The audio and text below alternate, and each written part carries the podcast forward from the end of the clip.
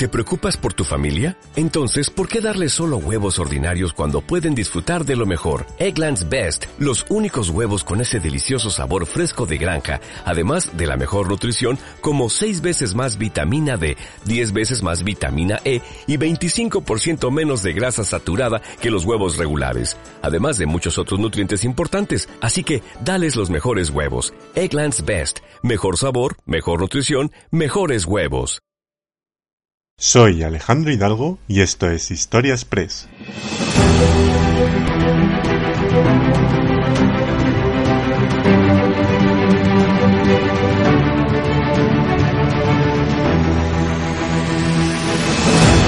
Bienvenidos a un nuevo episodio de Historia Express han sido muchos los mensajes que me habéis hecho llegar a través de las redes sociales del programa para que retomara el análisis de una obra pictórica y por ello abrimos de nuevo la ventana de la historia del arte en este podcast para acercarnos a otra de las obras fundamentales que podemos encontrar en el Museo del Prado. Estoy hablando del Jardín de las Delicias del Bosco, una fascinante pintura cuyas características cautivan a miles de personas atraídos no solo por su composición, sino por el enigmático mensaje que esconde y que la convierte en una de las obras más visitadas del Museo madrileño. Analizaremos los datos que se han obtenido tanto de la obra como del pintor, distinguiremos los elementos más singulares que conforman esta brillante pintura y descifraremos la infinidad de simbologías y posibles lecturas que nos ha dejado este cuadro cuya interpretación se ha convertido en todo un reto a descifrar para los visitantes que lo observan a día de hoy. Para el programa de hoy he colgado varias imágenes en la cuenta de Instagram del programa, arroba historiaspress, en la que podéis acudir para observar paso a paso todos los detalles que iremos analizando y que seguro que os van a hacer ver con nuevos ojos este particular jardín. Vamos a dar una vuelta por el Jardín de las Delicias. Comenzamos Historia Express.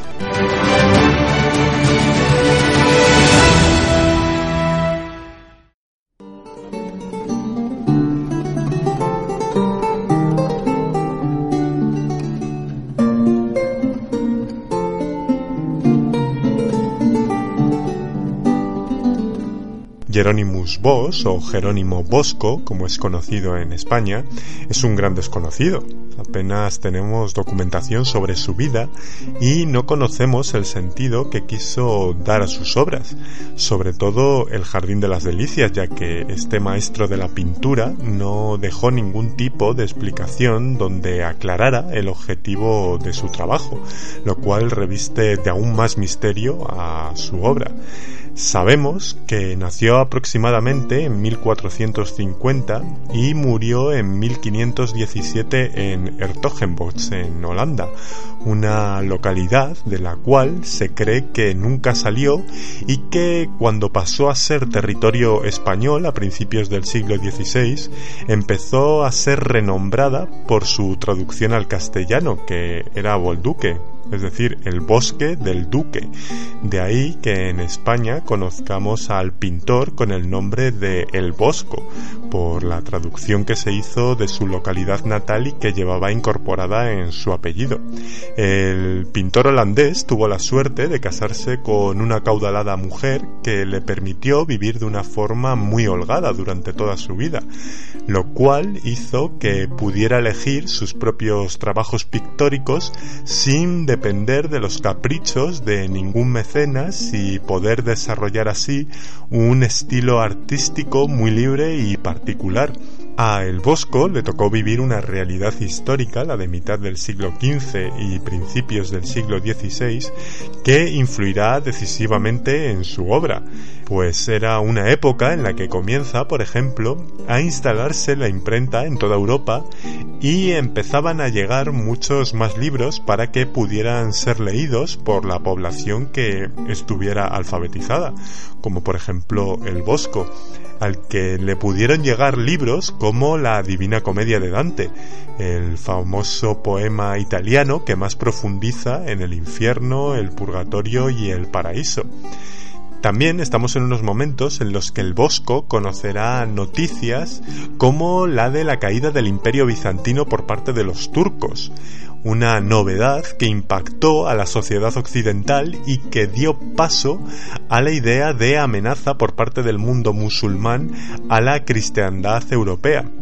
También conocerá la noticia del descubrimiento de América en 1492 y con ello se empezará a divulgar la idea o la existencia de un paraíso terrenal del que llegan nuevas especies animales y vegetales a Europa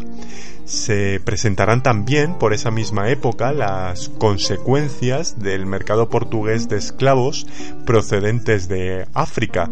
que atraerá a mucha población negra al viejo continente o empezará a arrancar con cierto protagonismo un malestar hacia la iglesia de Roma en esta misma época entre la población de Alemania o Flandes por los excesos cometidos por el clero y que derivarán en la aparición de sectas por toda Europa que irán en contra de la Iglesia de Roma, culminando en la aparición del protestantismo impulsado por Martín Lutero en 1517. Pues bien, todo este conglomerado de novedades, noticias y cambios que sirvieron a la sociedad de la época para romper con la concepción del mundo medieval y pasar al mundo moderno, hicieron que el Bosco volcara esta nueva realidad en sus pinturas, en esos diferentes encargos que le iban solicitando los distintos nobles holandeses, y sobre todo en el encargo que le iba a hacer Engelbert II de Nassau, un encargo que se va a convertir en toda una proyección de sus ideas y de sus intenciones, una pintura que a la postre se va a convertir en su obra maestra. El Bosco pinta el Jardín de las Delicias.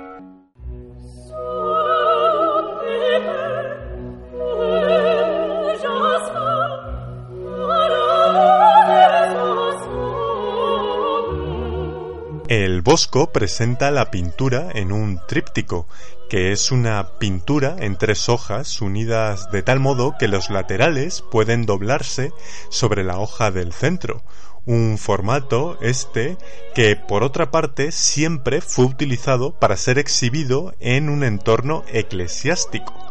Sin embargo, el uso del Jardín de las Delicias estuvo destinado en un primer momento para un ámbito totalmente privado, en el que no sabemos ni cuál era el verdadero propósito del cuadro para con el espectador, ni para qué estancia estaba destinada, ni qué personas tenían acceso a él lo cual ya nos habla del profundo misterio que rodeó al cuadro desde el mismo momento en el que nació. Lo que sí sabemos es que el tríptico se debió de abrir en ocasiones muy puntuales y de manera ordinaria solo se dejaba ver la pintura de los postigos externos que encerraban las tablas interiores.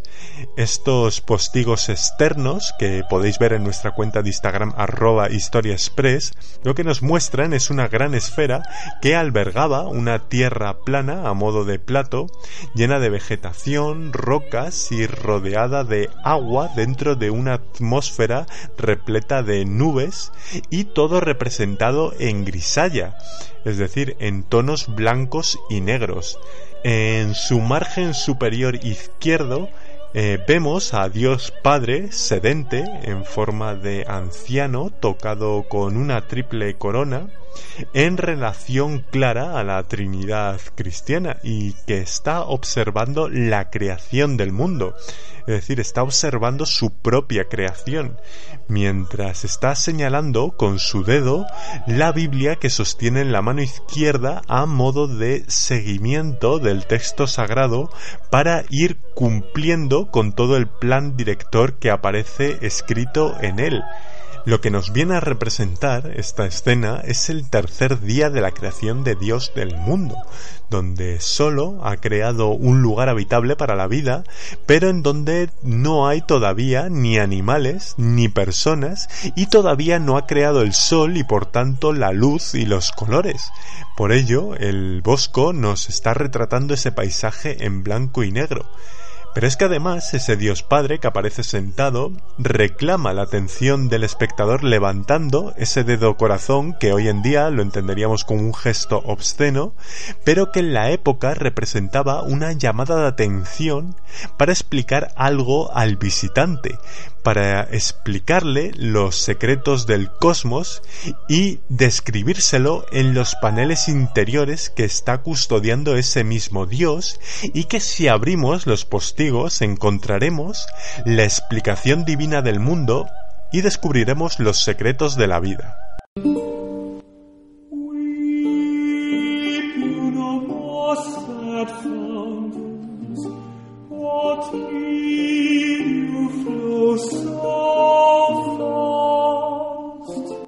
Nuestros ojos vemos tres paneles llenos de luz y colores vivos que a golpe de vista contrastan enormemente con el panel externo que acabamos de ver. Y es que esta era la intención del Bosco, la de crear esa antítesis entre el exterior y el interior, y la de que nuestros ojos se empezaran a fijar en los detalles de los paneles y sobre todo en el primero de ellos que se encuentra a la izquierda. Lo que vemos en dicho panel es el paraíso terrenal, que se representa en el sexto día de la creación. Y sabemos que es el sexto día porque Dios vuelve a aparecer en la escena, pero esta vez para presentar a Adán a Eva. Con lo cual el Creador ya ha tenido tiempo para crear la vida, los animales y al hombre. El Adán que nos dibuja el Bosco es un Adán que ha sido dormido por su hacedor para sacarle una costilla y poder crear a Eva. Pero el pintor lo retrata justo en el momento en el que éste ya se está despertando y se dispone a levantarse del suelo y se está incorporando para recibir el nuevo mensaje de su creador, el de presentarle a su compañera, a Eva, que se encuentra enfrente suya en un extraño escorzo en el que parece que Eva está entre de rodillas y levitando mientras Dios la está agarrando por la muñeca como si la estuviera tomando el pulso para precisamente eso, irradiarla con su mano la vida. Sin embargo, si observamos con detalle, vemos que Adán no presta ninguna atención a Eva. Su cara refleja estar absorta con la presencia de la divinidad a quien mira de manera embelesada. También cabe destacar la posición del cuerpo de Adán, cuyas piernas están entrecruzadas,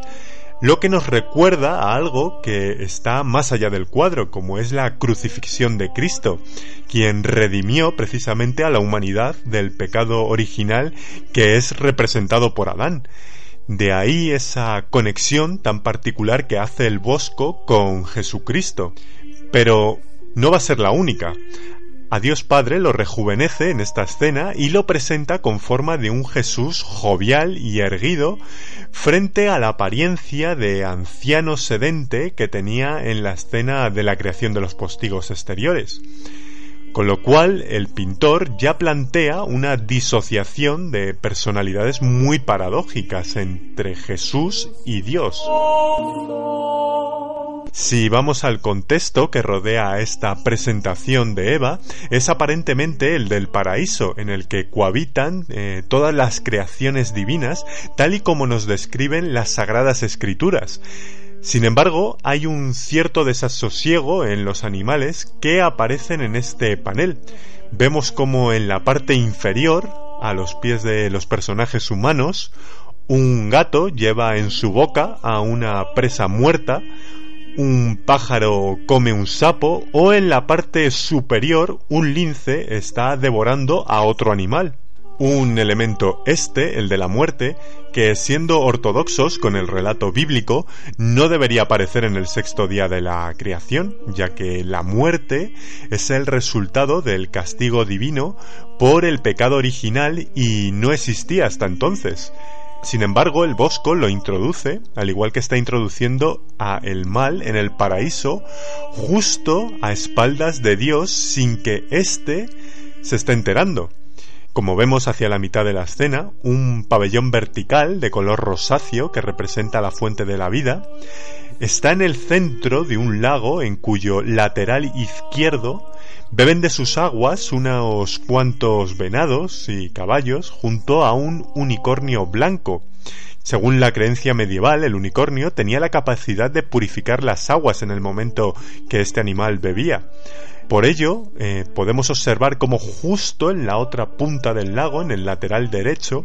una serie de reptiles negros, incluso con tres cabezas, salen despavoridos del agua porque no pueden vivir en esas aguas debido a su purificación y corren hacia el interior de una cueva cuya morfología parece representar el perfil de una cara a la que se ha asociado frecuentemente con el demonio, una cara de la que nace precisamente una palmera con frutos y en cuyo tronco se enrolla una serpiente que sale de la cueva del demonio para hacer el mal e indicarles a Adán y Eva y al espectador que ese es el árbol del pecado original, que será el árbol que romperá con el paraíso. Es curioso que el Bosco retrate al árbol del pecado en una palmera, en vez de un manzano, como la Biblia indica, y no será porque no lo conozca o no lo represente, ya que todo el bosque de árboles que rodea de fondo a Dios, Adán y Eva son manzanos pero no los reviste como un árbol maligno o pernicioso como está haciendo con la palmera. Otros árboles a destacar es el madroño junto al oso que está entre el elefante y la jirafa. Este símbolo tan madrileño por aparecer en el escudo de Madrid representa la opulencia y la riqueza, al igual que el árbol de la vida que aparece junto a Adán, que curiosamente es un drago, un árbol muy típico de la flora de la Macaronesia, es decir, lo que son el conjunto de islas atlánticas de Azores, Cabo Verde y Canarias, y que el Bosco dibuja con una meticulosidad y un nivel de detalle que nos hace pensar que sin duda estuvo muy bien documentado para pintar este tipo de árbol, e incluso que pudo viajar a alguna de estas islas. Quién sabe si a las Islas Canarias. Otros elementos que informan de que el mal está contaminando el paraíso son las formas en media luna que bañan toda la tabla. Estas formas en media luna hacen clara alusión al símbolo del Islam y a esa amenaza musulmana que acechaba a la cristiandad y que, eh, como digo, aparece reiteradamente en este panel, como se representan en las ramas de los árboles azules del fondo de la escena, las cuevas o las formas que adornan la fuente de la vida, que a su vez parecen dibujar una cara maléfica que dota de personalidad tenebrosa a la fuente y que parece decirnos que esa paz y ese sosiego del paraíso están a punto de acabar.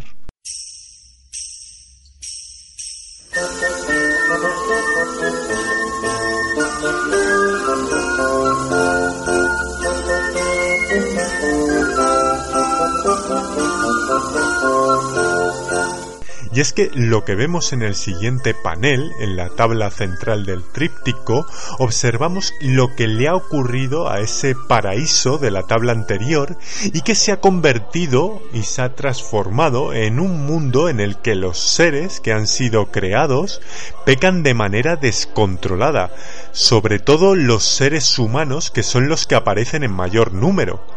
El frenesí, la lujuria y la pasión se manifiestan sin ningún tipo de medida, una escena en la que se hace bastante difícil centrar nuestra mirada ya que no hay jerarquía en la composición. lo que podemos contemplar es que todos los personajes que aparecen son adultos jóvenes que van desnudos y que se divierten realizando todo tipo de actividades sexuales en distintos ambientes. En la parte inferior de esta escena vemos una gran pradera donde el paroxismo, la exaltación extrema de los sentimientos y pasiones, reina por doquier. Si es verdad que no hay ningún acto de sexo explícito, pero los besos, los tocamientos, las posturas, las insinuaciones dejan sentir una gran carga erótica en el cuadro, tanto heterosexual como contra natura para el siglo XV y XVI. Solo hay que fijarse en el acto homosexual del acercamiento de un varón hacia el sexo de otro hombre justo en el margen inferior derecho de la pradera,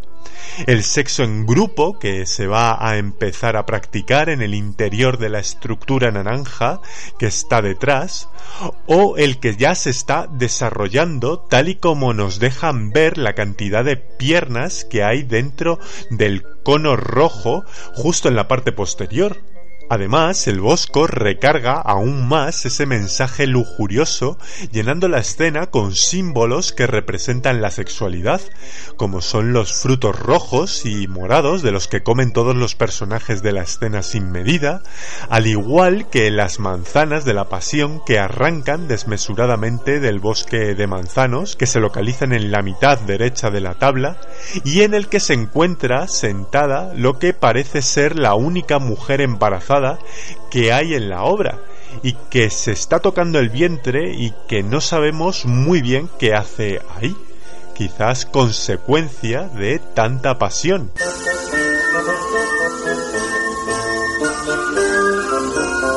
Otros símbolos llamativos son los enormes peces que agarran los varones con sus manos representando un símbolo fálico,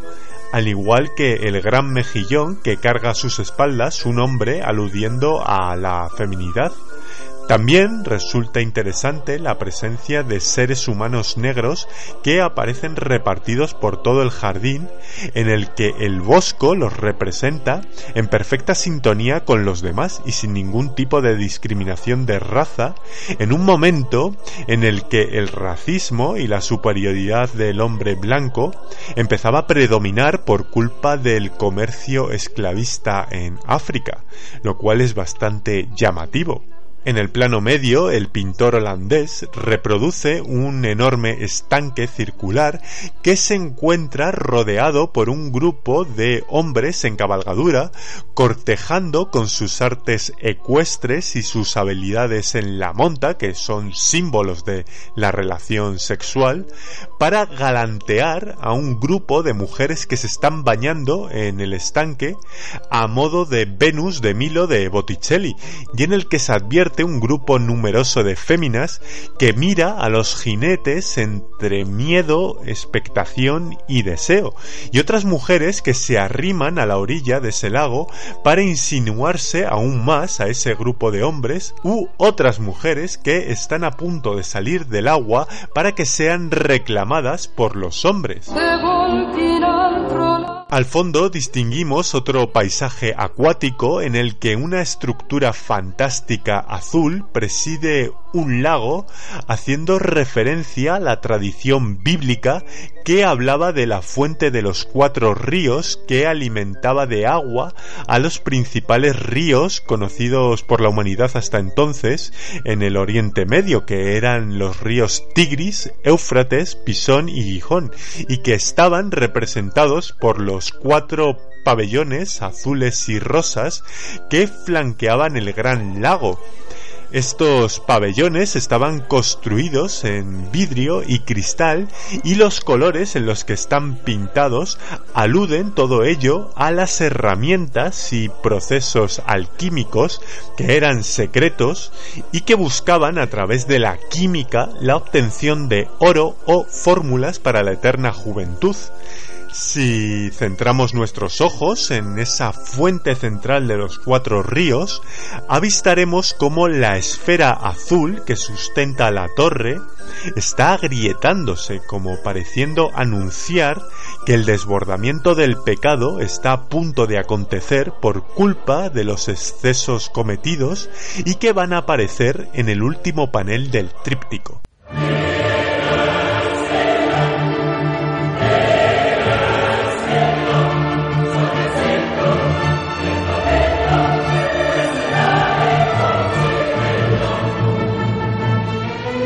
En la tabla de la derecha vemos la escena final, la más distinta de todas. Es la tabla del infierno, donde todo se descompone. Si los dos paneles anteriores estaban relacionados entre sí por tener elementos comunes como eran los colores, la vegetación, el agua o la línea de horizonte que unía a ambos paisajes, en esta ocasión no, todo se rompe el color predominante va a ser el negro y si antes la pasión lo dominaba todo, ahora lo es el dolor y el sufrimiento. Este panorama infernal nos representa tres espacios de arriba abajo, en los que se dan los distintos castigos para los diferentes pecados que se interrelacionan con lo narrado en la Divina Comedia de Dante, en el nivel superior de esta tabla vemos el infierno del fuego, un paisaje típico del Averno en el que el pintor retrata un entorno urbano devorado por las llamas y lo hace con muchísima minuciosidad. Esto quizás sea porque se tiene documentado que durante la infancia de El Bosco quedó traumatizado por el incendio que sufrió su ciudad, Ertogenbosch, donde murió gran parte de su población y este fuego no se pudo sofocar hasta que las llamas se consumieron por sí mismas. Se ha documentado también que su abuelo lo veía dibujar repetidamente este paisaje de la ciudad invadida por el fuego.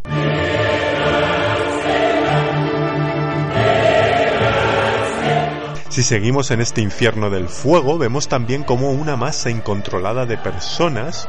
huyen del fuego para salvar sus vidas, empujando y sobrepasándose entre unos y otros para dejar atrás el horror que les amenaza. En el nivel medio de la tabla se dejan ver unas enormes orejas atravesadas por un gran cuchillo mellado que en su conjunto parecen dar forma a un enorme aparato reproductor masculino, pero que parecen aludir también al cercenamiento de las orejas del chivato de la Inquisición que escucha los pecados de los demás y que corre para contarlos a los jueces de la Inquisición. Estas orejas se encuentran rodeadas a su vez por las calderas del infierno donde cuelgan algunos penitentes que van a ser hervidos. Lo que más destaca, sin duda, es el hombre árbol en el centro de la escena, donde los brazos del hombre se encuentran en posición vertical y han mutado hacia una forma de tronco de árbol que hunde sus raíces en dos barcas en clara referencia a la barca de Caronte de Dante y que uno de estos brazos se encuentra vendado supurando una herida típica que aparecía por la sífilis, quizás debido a los excesos cometidos en el panel anterior. Estos brazos tronco van a servir para sostener la copa de un árbol que es el cuerpo cercenado de un hombre a la mitad que nos mira fijamente y que algunos autores han relacionado con el demonio. En ese cuerpo hueco del hombre árbol parecen subir compungidos y forzados una serie de hombres que parecen adentrarse en un interior donde van a ser saciados con alcohol hasta reventar por haber sido bebedores en su vida terrenal Debajo del hombre árbol se presenta un infierno helado en el que son obligados a patinar y a bañarse personas desnudas. Si volvemos los ojos un poco más abajo, veremos el nivel inferior donde imperan enormes instrumentos musicales como un laúd atravesado por un hombre, un arpa en el que está insertado otro, un tambor en cuyo interior han introducido a una persona o una flauta que ha sido metida en el ano de un varón. Todos estos instrumentos lo que están haciendo es ser tocados de manera histriónica para castigar a los artistas y los músicos que han tocado y cantado canciones que han incitado a la lujuria a las personas y que no pertenecen a la música sacra que estaba bendecida por las autoridades religiosas de la época. Justo a la derecha de la escena vemos un demonio devorador que engulle a los glotones y a los ávaros, porque los defeca en un agujero pestilente lleno de monedas en el que en el infierno éstas no sirven para nada también hay castigo para los jugadores y apostantes en las cartas y juegos de azar que son atacados por fieras y les atraviesan las manos con puñales por tramposos. A su lado hay otra escena en la que aparece un cerdo con una toca de monja que besuquea a una persona que está mirando un documento en el que se puede interpretar como una crítica que hace el Bosco hacia la cristiandad para denunciar una práctica que era habitual en la época en el clero, que era el de convencer a la gente sin herederos para que pusiera sus propiedades a nombre de la iglesia a cambio de realizar misas que permitieran la salvación de su alma cuando falleciera. Lo que retrata el pintor holandés es que tanto el que cede sus bienes como los cleros que los convencen no tienen la capacidad de salvar almas, sino que es Dios el único que tiene ese poder y por tanto los castiga en el infierno.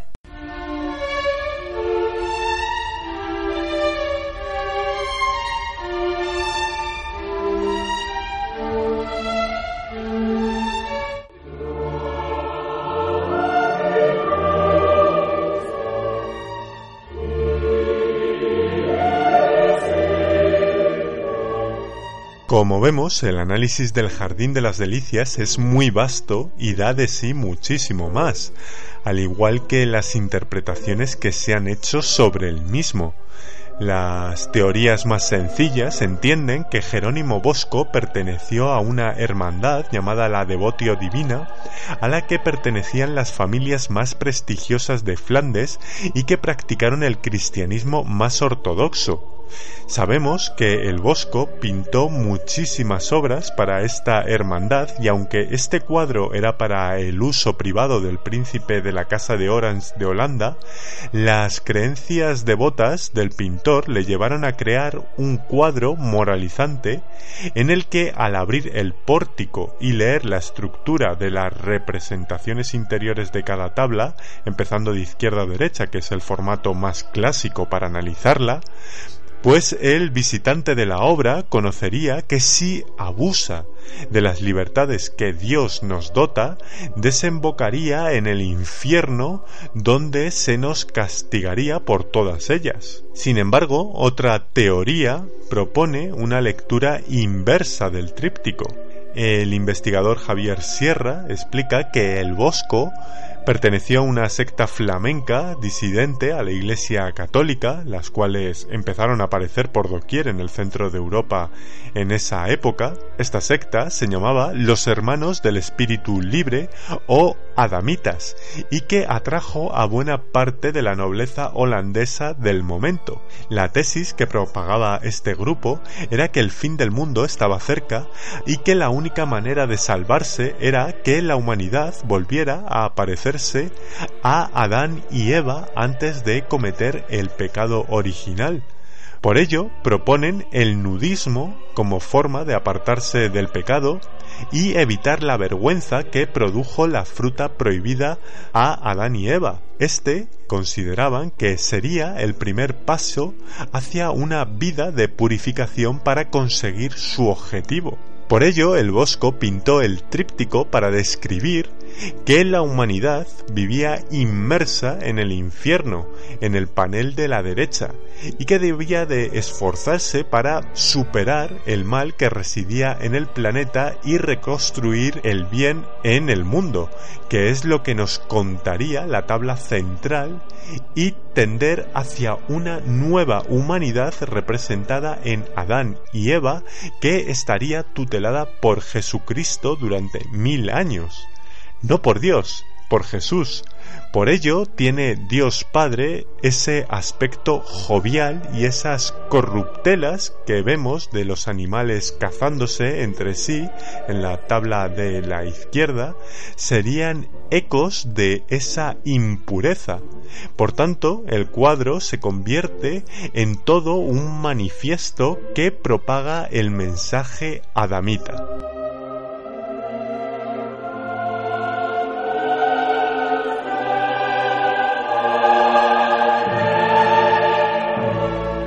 Sea cual fuere ese mensaje del Jardín de las Delicias, lo cierto es que atrajo al rey más católico de la Europa del siglo XVI, Felipe II,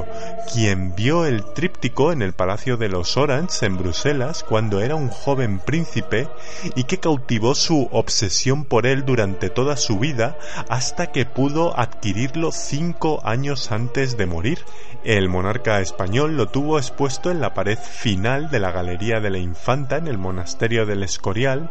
donde para llegar hasta este cuadro se debía de atravesar un largo pasillo con paredes repletas de lienzos que narraban episodios de Noé y el diluvio universal y que culminaba con el tríptico del Bosco frente al cual el rey pasaba solas largos ratos observándolo.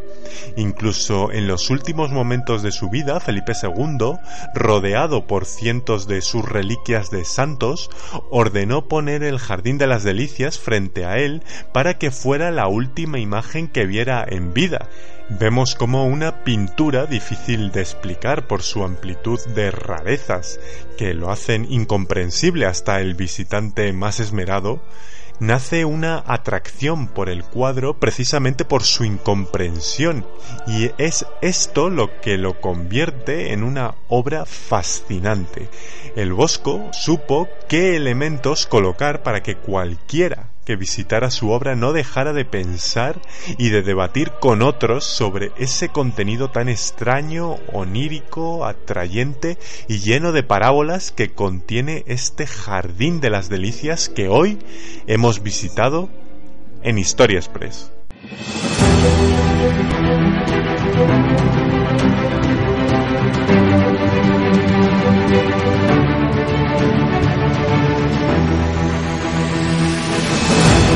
Este profundo análisis del Jardín de las Delicias espero que tengáis una buena guía que os oriente para descifrar este genial cuadro de Jerónimo Bosco en vuestras futuras visitas al Museo del Prado en Madrid que en este 2019 inicia su bicentenario y puede ser una buena ocasión para que recorráis sus salas y desentrañéis algunos de sus misterios como el de esta obra de El Bosco. Recordaros que todas las imágenes que nos ayudan a comprender mejor esta pintura de El Bosco están colgadas en nuestra galería de fotos de nuestra cuenta de Instagram arroba historiaspress y en nuestra nueva cuenta del programa en Twitter arroba historiaspress. También podéis acudir al correo del programa historiaspress.gmail.com para escribirme, consultarme dudas o preguntas o si queréis dejarme algún tema que pueda tratar en futuros episodios de Historias Express, me lo podéis hacer llegar a través de este buzón de correo. Por mi parte nada más, ha sido todo un placer, muchísimas gracias a todos, un saludo y hasta la siguiente Historia Express.